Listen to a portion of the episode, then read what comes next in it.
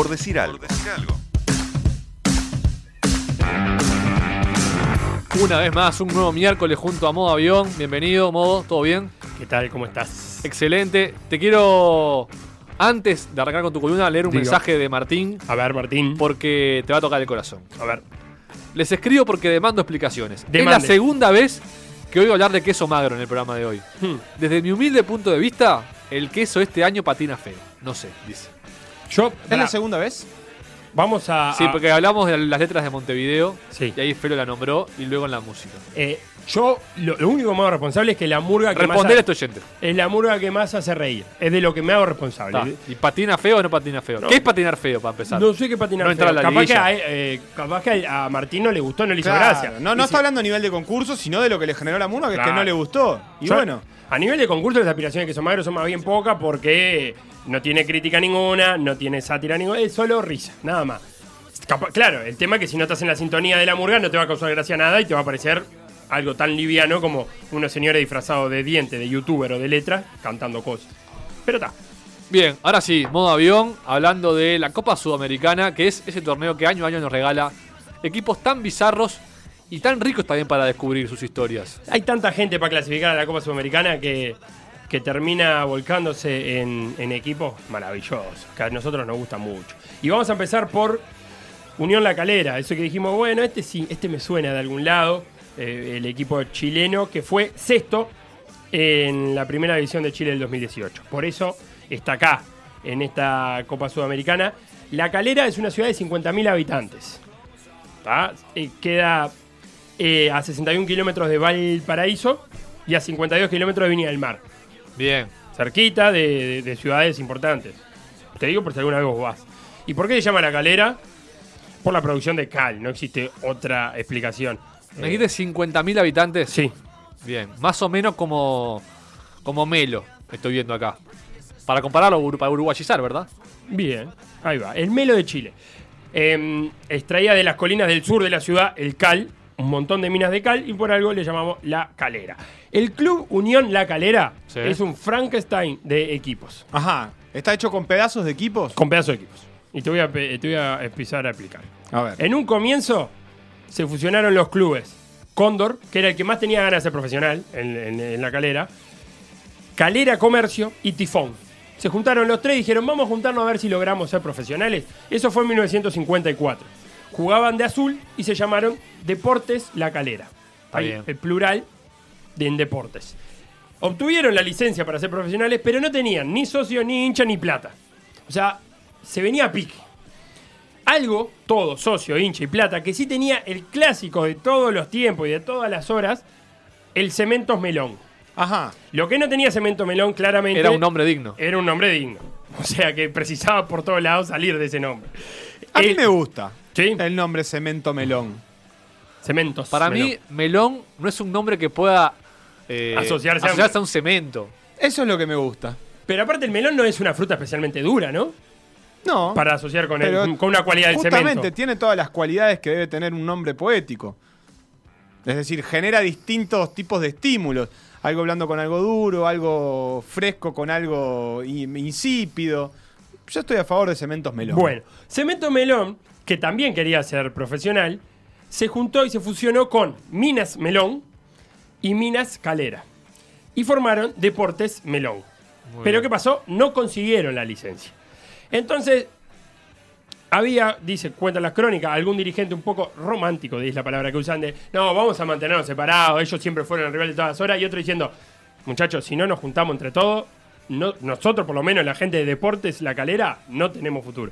Así que se fusionaron eh, eh, Deportes La Calera, que eran tres equipos, con Deportes Melón, que eran otros tres.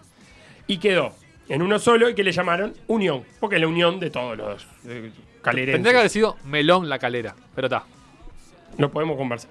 Se cambió la camiseta por el color rojo y se diseñó un nuevo escudo para la institución, que es el actual, con una U en el centro de color blanco, que era el color de cemento melón, fondo azul, que era el color de los equipos Cóndor y Tifón, y verde, que era del Minas Navío, que no sé por qué apareció ahí, y el nombre de la ciudad en blanco con fondo rojo, Calera Comercio. O sea, había que agarrar colores de Todo, todos los todo. equipos que había en la vuelta. Ahora juega de camiseta roja. Y jugó por primera vez en primera división en el 61 Y en 1964 debutaría en sus filas un tal Elías Ricardo Figueroa. Claro. No Ex- me ex- digas que no te suena. Ex Liverpool. Ah, ese es el, el primo. Es el primo. es No, el primo. zaguero que luego jugó en Peñarol. Claro. Exactamente, acá en Centenarizando, este espacio que hemos inaugurado en la pretemporada, me- es interesante encontrarle el vínculo del cuadro con el que, que conocemos con eh, el Uruguay, que en este caso es ni más ni menos que Elías eh, Figueroa. Vos si tuvieras que arriesgar, ¿qué dirías que ganó Elías Figueroa en Peñarol? ¿Y ganó todo? Todo. ¿Por qué? Porque en qué época jugó.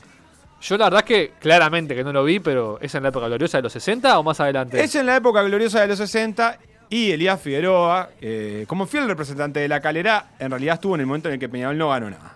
Ah, llegó, en el, Pero, llegó en el 67, sí, no me digas nada. exactamente. Y ganó la Supercopa de Campeones Intercontinentales de 1969. ¿La qué? La Supercopa de Campeones Intercontinentales de 1969. Ese es un buen nombre para título de River Boca, era Supercopa de Campeones Intergalácticos. Ah, qué lindo. ¿Y quién? Con, ¿A quién le ganó para vos la Supercopa de Campeones Intercontinentales? A un cuadro europeo. Peñarol en el 69. Y un cuadro campeón intercontinental europeo, ¿no? Por ahí Claro, una Supercopa. al Real de Madrid. Campeones. A Real Madrid no. No, a Racing. Santander. Porque, no, a Racing Club de Avellaneda, a Estudiantes de La Plata y a Santos. ¿Por qué qué pasó? La zona sudamericana, donde estaba Elías Figueroa, que venía de la calera. De la calera a Peñarol fue el pase. eh, La jugó Peñarol, Racing, Estudiantes y Santos. Todos ¿Está? campeones intercontinentales de los 60. La zona europea eh, la iban a jugar eh, lo- lo- los campeones europeos. ¿Qué dijeron los campeones europeos? No llegó el fax, no llegó el mail y no la jugaron. Así que el campeón de la, super- de la zona sudamericana eh, fue el campeón de la europea. La, la vez anterior, la edición del 68, también la había jugado Peñarol con Santos y con Racing.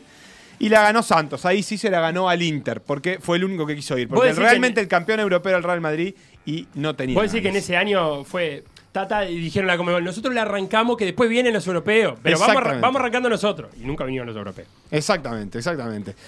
Y la otra explicación en Centralizando, ¿quién sería la calera entre estos cuatro? Te lo explico con política, que está muy ahora de moda. A ver. Pablo Mieres, o el Partido Independiente, es un club que surge, nada, de las buenas intenciones de muchos clubes, de juntarse, de, de hacerle frente a los grandes con un, con un proyecto distinto. Y bueno, pasa esto que le pasó a la calera, que es que nadie se da cuenta de las buenas intenciones, porque la calera no va a ganar nada en sus 60 años de historia, etcétera. Bueno, una banca del Senado. Uy, ¿eh? Sí, pero Es- es, es la que de cada la vez que la calera, claro, quiere hacer algo, nadie le presta atención. Y encima, que deambula por ahí, no sé qué, lo que hace es más o menos lo mismo. Como la calera, que si vos ves el escudo, básicamente es el escudo de la Universidad de Chile. Una U gigante eh, y otras cosas. Entonces vos ves a la calera y decís, pero este, este no son los de, los de la Universidad de Chile. Y con Mieres un poco te pasa eso, ¿no? Este no es socialdemócrata, ¿no? ¿Qué era ¿Qué- esto? Y ta, ahí te queta. No le das bola.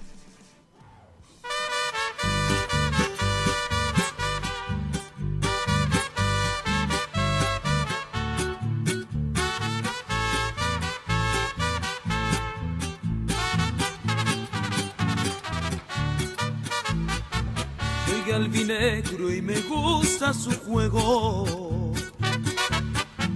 Porque no existe otro equipo igual. Hoy por Escuchamos el himno de Deportivo Santaní. ¿De, de dónde? México. Hay algo, ¿no? Hay una influencia mexicana. Es paraguayo la gente del Deportivo Santaní. Pero subí un poquito porque hay unas trompetas y una guitarra mexicana, ¿no? Sí, salado. muchas jugadas hermosas las vi. Esto es una. un- para cantar en un balcón, ¿no? Una serenata. Pero bueno. eh, Deportivo Santaní es de la ciudad de San Estanislao. 100.000 habitantes para la gente. Ojo con. San Estanislao. Es como, como salto. Está. Eh, en el medio de Paraguay. Pero en el medio, medio de Paraguay. O sea, Paraguay queda en el medio del territorio de, de América. Esta debe ser la ciudad más lejos del, del mar de, de América. Mira lo que te digo, porque está en el medio del país que queda en el medio de- del continente. Queda en el medio, yo creo que, que Medio sur. Creo que medio sur, discrepo. Medio sur. He visto en las crónicas que hablan de, de San, San Estanislao como el guardián del norte del Paraguay o algo así. Y me da a pensar que para, para, para los paraguayos, eh, eh, Paraguay termina No, después arranca. Lo a, pasa- a la mitad. De, de la mitad para arriba es como que. selva, Chaco, no, no hay nada. Si vos vas para ahí, lo pones una bandera, te lo quedás. Porque esto no está en el norte ni de casualidad. Pero no hay nada más al norte. Ta, ta, ta, pero es como que es como decir que, eh, Trinidad está en el norte de Uruguay. Claro, pero bueno, tal, lo que pasa es que le falta un Bella Unión, decía Paraguay. Está a 100 kilómetros de Asunción. Bueno, pero no hay. Bueno, Imagínate. Vos 100 querés decir kilómetros que- para el norte de Asunción ya es el norte, imagínate lo que quede para arriba de eso, no hay más nada. Eh, San Etanislao, una ciudad con nombre de santo polaco. Ojo, tampoco es chica la ciudad, ¿eh? ¿100.000 habitantes? Eh, me parece nada despreciable. Ahora- No, no, acá nadie despreció a nadie. No, y aparte es una ciudad pujante de, la, de las que crece más rápidamente porque ahora confluyen tres rutas importantes en, San Etanislao y ahora no sé lo que es, una urbe de aquella. Pero vamos un poquito a los inicios. Santo Polaco, dijimos San Etanislao. Estanislao Kostka. Era un gurí que quiso ser jesuita y su padre no lo dejaba, pero igual lo logró. Por las de él, se fue de, se fue de la En, familia. en Polonia. El padre lo mandó a estudiar a Viena y él en Viena se quiso hacer jesuita y te- entonces arrancó para Alemania y después para Roma porque no podía volver para Polonia porque el padre no quería. Gente de plata. De mucha plata. Eh, milagros, lo que se dice milagros como para merecer una beatificación, Convertir el agua en tereré. no hizo. Ninguno. Más bien era un tipo que se agarraba unas fiebres tremendas y decía ver a la Virgen María cada vez que tenía fiebre. Fiebres. Claro, capaz que acompañado de algún incienso. Pero bueno, cuestión, le valió eso de ver a la Virgen María y de anunciar su propia muerte. Dicen los compañeros de él que dijo, ah, sí, yo me voy a morir este mes y se Ah, murió. Bueno, pero ¿quién no ha anunciado su propia muerte a los 17 años producto De de, algún fiebre. tipo de exceso febril? Entonces los jesuitas que andaban en Paraguay y para mí ya se habían acabado con todos los buenos santos jesuitas que había para poner ciudades, porque el jesuita te andaba fundando ciudades y tenía que agarrar el, el nomenclator de santos jesuita y llega un momento que ya te quedás sin santo. Sí, sí. Tenés que ir a rascar el, el fondo de la bolsa de los santos jesuitas tuyos. Eh, un par de siglos después que moría Estanislao, le pusieron el nombre de San Estanislao a este lugar, eh, fundada en 1749. Y toma qué impulso. vieja. Sí. No le diga vieja, dígale. Señora mayor. Claro. Eh, tuvo, como decía, impulso en estos últimos tiempos cuando se transforma en la intersección de, de tres grandes carreteras paraguayas y, y ahí comenzó a crecer, estamos hablando de la ruta 3, de la 8 y la 10, por si algún día haces auto en. Paraguay. Eh, su principal producto, la yerba mate. Claro. ¿Qué tiene que saber el uruguayo a la hora de enfrentarse al Deportivo Santaní? Que está Emiliano Elvin. Ya, Ah, eso bien. te tiene que alcanzar para, para quererlo. Capitán preolímpico, ¿o no? Capitán preolímpico, eh, sí, y jugador olímpico. Y otro Jugador uruguayo, Nicolás Olivera, zaguero ex Fénix. No nos importa. Ya sé, pero quería agregarlo. Eh, ¿Y quién es el Santaní? En Es política. obvio en política. ¿Quién es? Sartori. ¿Por qué? Porque es una ciudad rica, Sí. pujante, Nueva. en el marco de un pa- país más bien humilde, porque eh, San Estanislao, que no, lo- no sé si lo dijo Felo, es una ciudad que viene enriqueciéndose a gran ritmo. Y aparte con esa comparación, no lo dijimos, pero el Santaní es un equipo que se funda en 2009. Ah, Claro. la Lala. Señor, así que Eh, ¿y, qué, ¿Y qué hace Juan Sartori o San Estanislao, que es el nuevo rico, en un país de miércoles como Uruguay, lo mismo que le pasa a Santaní con Paraguay? ¿Qué hace cuando tiene mucha plata el nuevo rico? ¿qué hace? compró cuadro de fútbol. Y San Estanislao fundó al Santaní, ahora hace poquito, hace 10 años.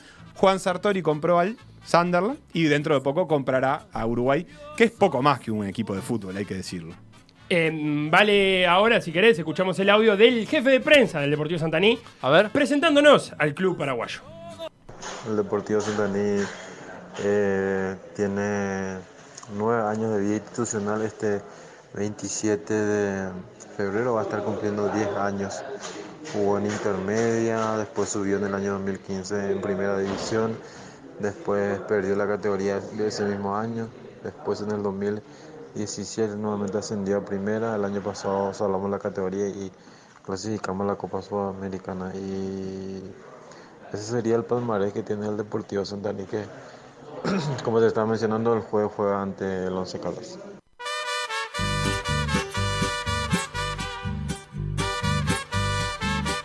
Gracias a, ¿cómo se llama? Félix. Gracias, Félix. Eh, ¿Cómo es el gentilicio de San Estanislao? Santaní, Ah, ¿en serio? básicamente. Bueno, gracias al A San... la, la ciudad es conocida como, Eh, como Santaní para, lo, para rebauti- muchos. lo rebauticé, eh, era con X, pero era otra cosa. Alexis, no Félix. Gracias a- al Santaní Alexis, que decía que este jueves juegan contra. Contra. Se me escapa ahora. Once bueno. Caldas. Once Caldas. Ya están allá. ya están allá y en la ida empataron 1 a 1. Sí, lo El tuvo. San Estanislao. Lo tuvo, el Santaní lo tuvo, iba ganando 1 a 0, se empezó a tirar atrás y aquello fue un peloteo que finalmente terminó en el gol de Y ya Caldas. que repasamos los resultados, la calera Hmm. es- ya está en segunda ronda. Porque empató con Chapecoense 0 a 0 en la calera y 1 a 1 en Chapecó. Y ese gol de visitante puso a la calera en segunda ronda. Así que el blanquinegro de Santaní eh, podría bien seguir los pasos de la calera.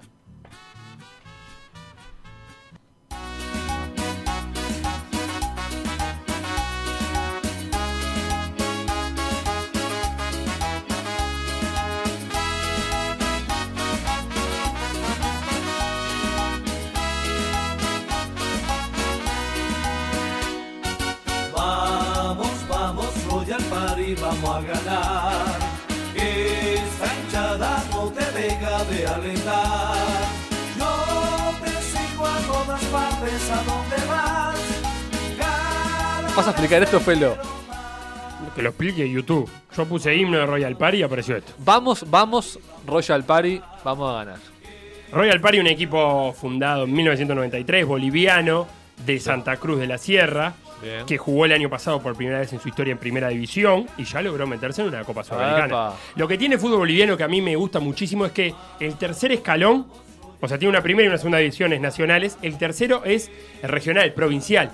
Y de ahí uno clasifica a la B. Es como que Ofi clasificara a la segunda división uruguaya. Entonces el, el Royal Party en el 2017 salió segundo en Santa Cruz, en, en el campeonato santacruceño. El primero fue el Destroyer, que como ya jugaba en, en la- en las ligas, eh, en las primeras ligas, no, no- no merecía clasificar. No confundir el Destroyers con el The Strongest. No, Son, equipos distintos. Claro. Así que el, el Royal Party en el 2017 eh, logró clasificarse a la primera B nacional. En el, en el 2017 la juega esa primera B nacional.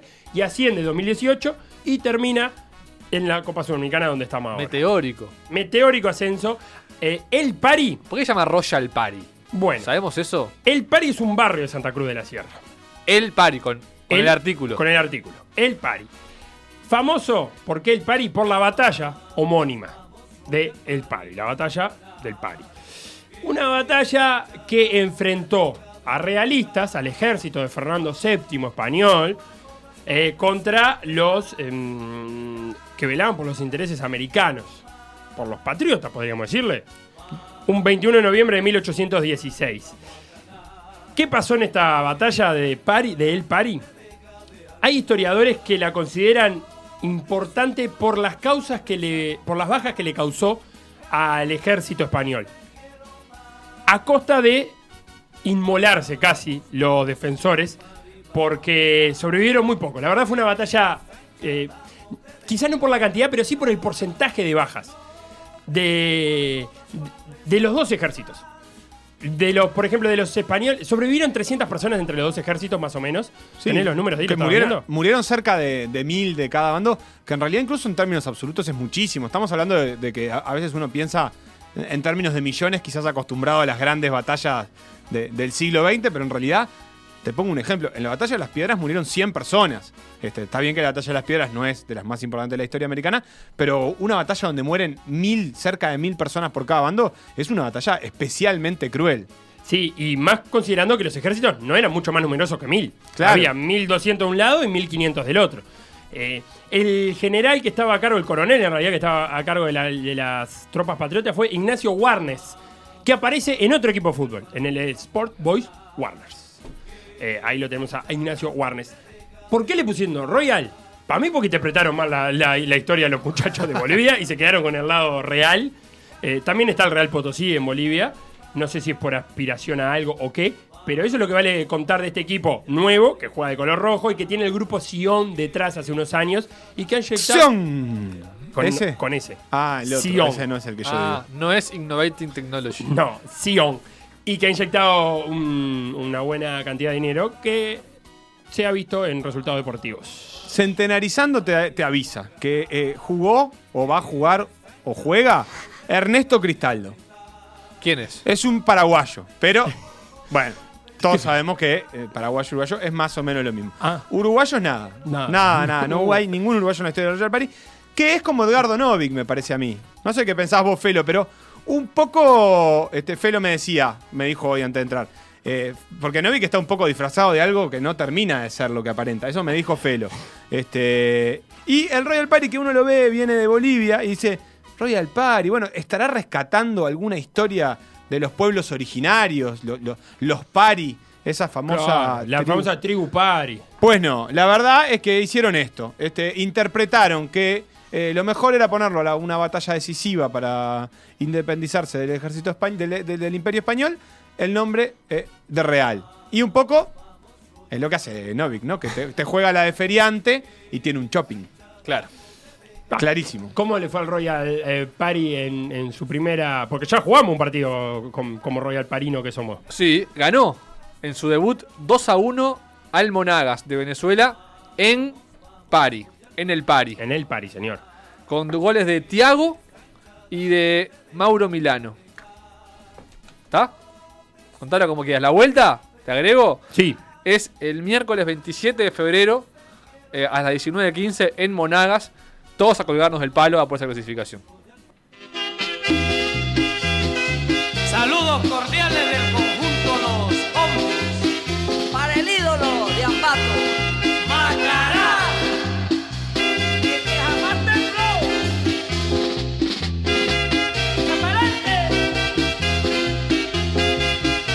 Dale, Felo, vos no buscaste himnos de los equipos.